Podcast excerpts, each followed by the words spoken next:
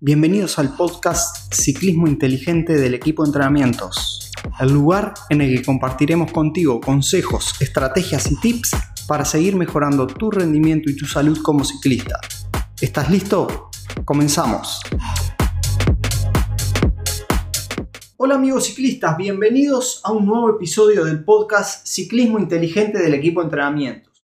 Hoy vamos a estar hablando sobre la importancia de respetar las pausas en el entrenamiento. Cuando hablamos de pausas en el entrenamiento no estamos hablando de las pausas a tomar café, sino que estamos hablando de las pausas entre series, esos trabajos seriados tan importantes para poder mejorar el rendimiento. ¿Por qué es que hay que realizar eh, trabajos seriados? Bueno, porque las intensidades altas, como por ejemplo el VO2, es imposible trabajarlas durante mucho tiempo sin tener una pausa. Es decir, un ciclista de un nivel muy alto podría mantener su VO2, su intensidad de VO2 durante solamente 8 minutos máximo y después se terminaría el trabajo ahí. Entonces, la forma de lograr acumular, por ejemplo, 30 minutos de trabajo en VO2 20 minutos es haciendo series más cortas, o sea, menos tiempo y con una pausa de recuperación que nos permita repetir la intensidad eh, varias veces para poder acumular más tiempo de consumo máximo de oxígeno, por ejemplo. Entonces, ahí radica un poco la importancia de las series y por supuesto de las pausas, que es algo que a veces los ciclistas no le dan tanta importancia como la que realmente tiene. La función eh, va a depender de, directamente de lo que se quiera mejorar, como dijimos anteriormente, VO2, supraumbral, eh, pasadas umbral, etc. Eh, lo que hace es que ese tiempo entre cada una de las series va a depender siempre de la individualidad de cada ciclista, es decir, no es lo mismo una pausa de un minuto para mí, por ejemplo, que ponerle una pausa de un minuto a otro ciclista en el mismo trabajo. Eso es eh, el resultado del análisis de, los entrenamientos de ese ciclista y de la capacidad. Entonces, no, no, no conviene nunca eh, acortar esas pausas que han sido planificadas por el entrenador. ¿Por qué? Porque no es lo mismo un trabajo que tiene una pausa de un minuto a, un trabajo que tiene una pausa de 5 minutos, que busca otro tipo de recuperación o una pausa de 30 segundos. Por lo general, la pausa se define como eh, el tiempo igual a la serie, el doble de la serie o la mitad de la serie. Entonces, cada uno de esos tiempos va a tener un objetivo diferente. En algunos de los casos va a ser lograr acumular fatiga, ¿no? En esas series para que las últimas cuesten más, entre comillas, y se logre una adaptación totalmente diferente a la que se busca cuando hay que tener una recuperación completa y reproducir la misma intensidad desde la serie 1 a la serie 5.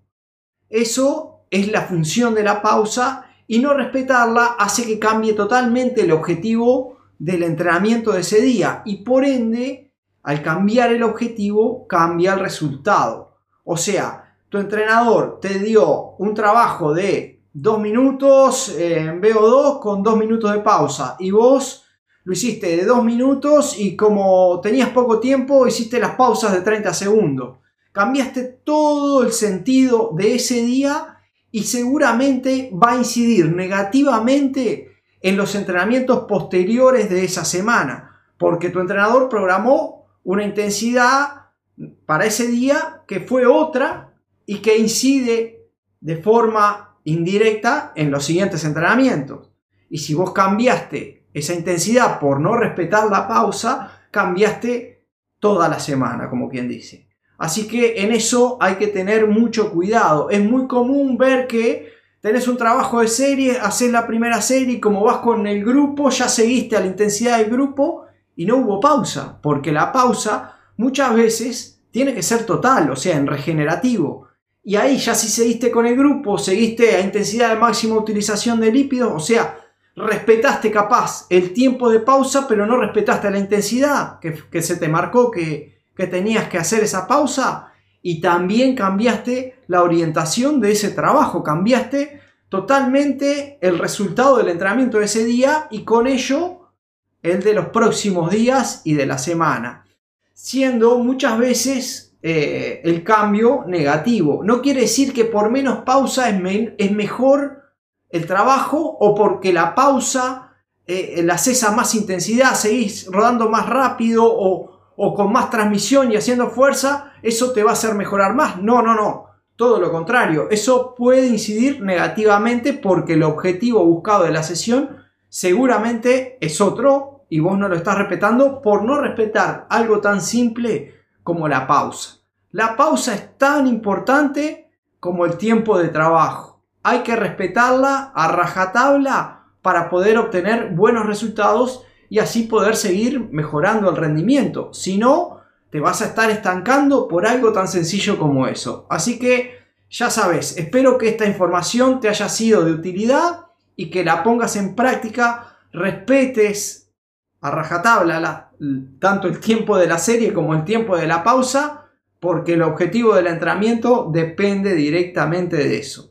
Ya sabes, si querés eh, eh, que te ayudemos a entrenar mejor, a entender un poco más estas cosas que estamos hablando, a mejorar tu rendimiento o tu salud como ciclista, no dudes en contactarnos para poder ayudarte con tu entrenamiento, con todo lo que necesites. Será un placer hacerlo. Puedes comunicarte a través de nuestro WhatsApp al más 598 750 o por mensaje a través de nuestras redes sociales. Muchas gracias por estar como siempre y nos vemos en el próximo episodio.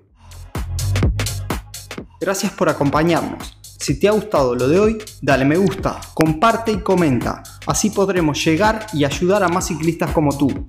Te esperamos en el próximo episodio y hasta entonces nos vemos en las redes.